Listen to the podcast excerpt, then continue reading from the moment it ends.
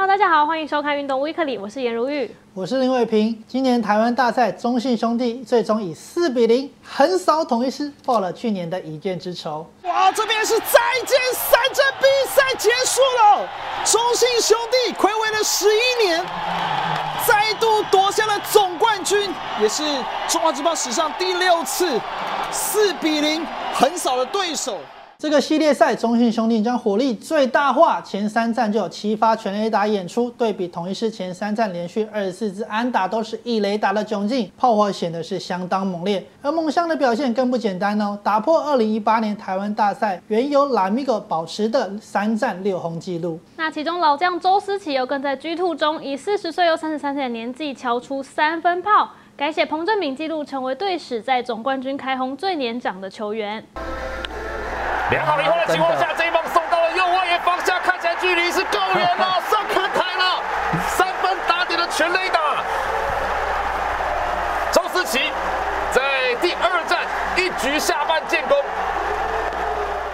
那这是中信的二十八人名单哦，是带入了两名老将，包括周思齐跟林志胜。就是希望他们可以扮演火车头的角色，带领团队冲破亚军魔咒。那对此，周思琪也是表示哦，看着中生代的球员崛起，认为他们真的是值得一座总冠军。而詹子贤、岳东华、许基宏、陈子豪等人也不负大学长的期许，在系列赛都有全垒打表现。看得出中生代非常想突破安心亚的决心，因此本周我们就想跟大家聊聊这几位好手的表现。那当然要先从总冠军系列战前两战都开轰，且四战都安打表现，打击率高达四成一七，最终拿下 MVP 的詹子贤说起。嗯，第一球就出手，带起来在中外野方向非常幸运的飞球往后推，哇，真的，Home Run，詹皇炸裂了杨春炮。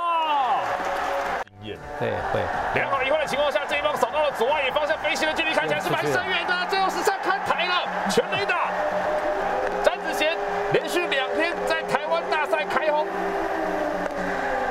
出身南英三公的詹内哦，过去其实是专职投手，当年最快投速可以达到一百四十六公里，不过受伤后是受到投球失忆症所苦，进入文化大学呢就弃投重打。没想到反而让他优异的天赋呢是完全施展出来。二零一六年就获得了中信兄弟青睐。二零一七年他把握球队换血，在庞大的初赛机会下站稳先发，以三成五打击率、十七发全垒打，成为该季新人王的不二人选。二零一九年他敲出领先全队的二十六发全垒打，同时外野三个位置都能守备，增加球队的调度灵活性。也让他在该年获得外野手最佳十人奖项。二零二零年，在彭正敏退休，加上主炮林志胜受伤缺阵的情况下，詹子贤被当时的总教练邱昌荣点名扛起四番重任。不过从四月开始啊，代班的这一个月当中，詹子贤却碰上严重的低潮。打击率从原本的三成七五下降到三成零二，得点圈攻击能力锐减，全垒打也大幅减产，成绩落差过大，让他饱受球迷的批评。最终由学长张志豪接手第四棒的位置。今年开季，由詹子贤是再度扛起了第四棒的重任，不过开幕战就演出了两次双杀打，直到四月中被调离第四棒。期间二十一场比赛，八十六个大数当中呢，他是敲出二十二支安打，打击率两成五六，不过只有一轰十一分打点，其中五次双杀打哦，还是全联盟最多，得点圈打击率约只有两成三一。那或许是受到右手肘骨刺伤势的影响，詹子贤算是靠打针保养哦，但是下半季出赛还是不稳定。他自己也坦言，打起来是有一场没一场的，让教练很难调度，甚至呢一度觉得自己是球队的负担。所幸有最后一个月打起来很顺利，也再度踏上了台湾大赛，还在 G One、G Two 都开轰，最终获选为系列战 MVP。那他也透露，台湾大赛结束后，预计十二月七号就会去动刀。接着来看看台湾大赛 G Two 就上演双响炮的许基宏，哇！这一棒打击出去，来到了右半边，看一下距离够不够远？没问题，过大墙了，又是一发三分打点的全垒打。投球的表现相当的优异啊，但是这一颗球被许基宏给扫到右外野方向，又来了，又是一发全垒打，又出去了。七局下半两出局之后，许继宏右外野方向的阳春蛋。许继宏有着“黄金轰炸机”的绰号，在二零一四年季中选秀被中信兄弟以第二指名纳入阵中，随后许继宏在该年九月就被拉上一军赛场。而他也马上展现出大学时期就显现的长打能力，在短短的二十一场初赛就敲出四发红不让，成为当时火力薄弱中信兄弟重要的攻击救星。二零一五年，许俊宏更发下豪语啊，喊出要单季五十轰的表现。然而，最终他在该季却只在一军出赛八十七场比赛，留下打击率三成一九，长打率五成三五，附带十三轰五四分打点的成绩。这样的表现哦，虽然足以让许继宏拿下新人王，不过还是许多球迷对他喊出单季五十轰的说法是嗤之以鼻，还讥笑他哦是五十击。二零一六年，许继宏打击表现是有更上一层楼，打击三围呢是来到三乘五六、四乘五七、六乘零三，全垒打数更来到新高的单季十五轰。只是没想到，二零一七年这位年轻强打却陷入了严重低潮。全季呢虽然有十一轰，不过其他打击数据是全面下滑。那该季结束后，许继宏也决定动刀处理右手骨刺的问题。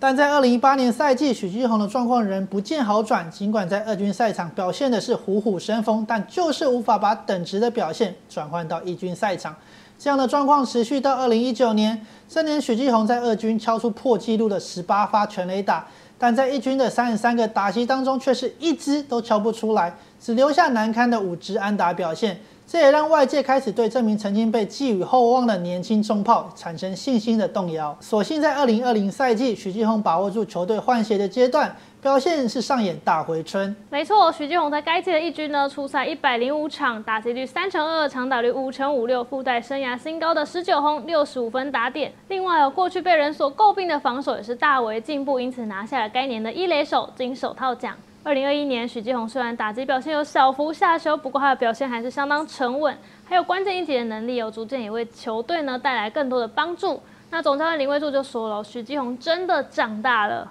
随着在台湾大赛 G Two 上演单场双响炮，许继宏成为史上第十二位生涯在台湾大赛至少敲出五轰的强打者。现年二十九岁的他，势必能用手中的棒子写下更多属于自己的故事。在例行赛尾声完成生涯百轰的陈子豪，也在台湾大赛缴出关键表现。现年二十六岁的他，是史上第一届也是唯一一届的高中生选秀球员。他在二零一三年透过这个方式呢，被中信兄弟在第二轮挑中，以十八岁又七十六天，成为当时中职史上最年轻一军出赛的球员。职棒第二年，陈子豪就获得不少出赛的机会。他还在该季呢，以十八岁又两百五十七天的年纪开轰，改写了原本由张泰山所保持的中职最年轻敲全垒打的记录。另外哦，他还陆续改写了联盟多项最年轻记录哦，其中呢就包含最年轻盗垒成功以及最年轻单场三响炮。严格来说，今年是陈子豪的第八个义军赛季。这位重炮手在十一月二十号以二十六岁又一百一十四天的年纪达成百轰纪录。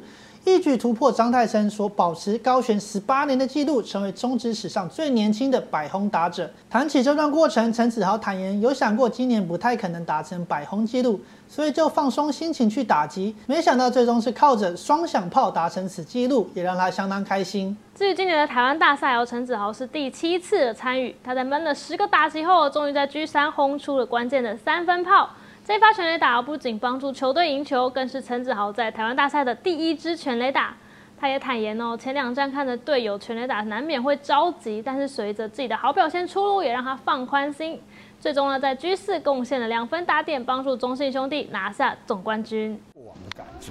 这球带起来，在右外野方向非常深远的飞球，三分炮，在台湾大赛的第一站。就是一个三分打点的全垒打，中信兄弟的第四棒这个时候也炸裂。最后来谈谈在 G One 就开轰的岳东华，他在二零一六年 U 二三表现亮眼，二零一七年被中信以首轮第三顺位选进，但进入职棒的前两个赛季没有太多的表现机会，直到二零一九年下半季获得稳定出赛，在六十场出赛中打击率三成零五是生涯新高。二零二零年虽然因为伤势困扰。岳东华的出赛不太稳定，不过他因为内外也都能守的工具人角色，仍是中信兄弟调度上的一大活期，因此被带进后来的台湾大赛，并在 G Two 和弟弟岳振华同场先发并开轰，写下台湾大赛新纪录。今年岳东华原本是中信规划的内野重要战力，但是却因为脚踝手术错过开季。不过复健进度是非常顺利，五月中他就确定升上一军，之后还把握疫情延后赛程的期间调整状态。复赛后呢，以完全健康的身体出赛。来到台湾大赛有 G One，他就接在詹子贤之后是背靠背开轰，助中信兄弟取得开门红。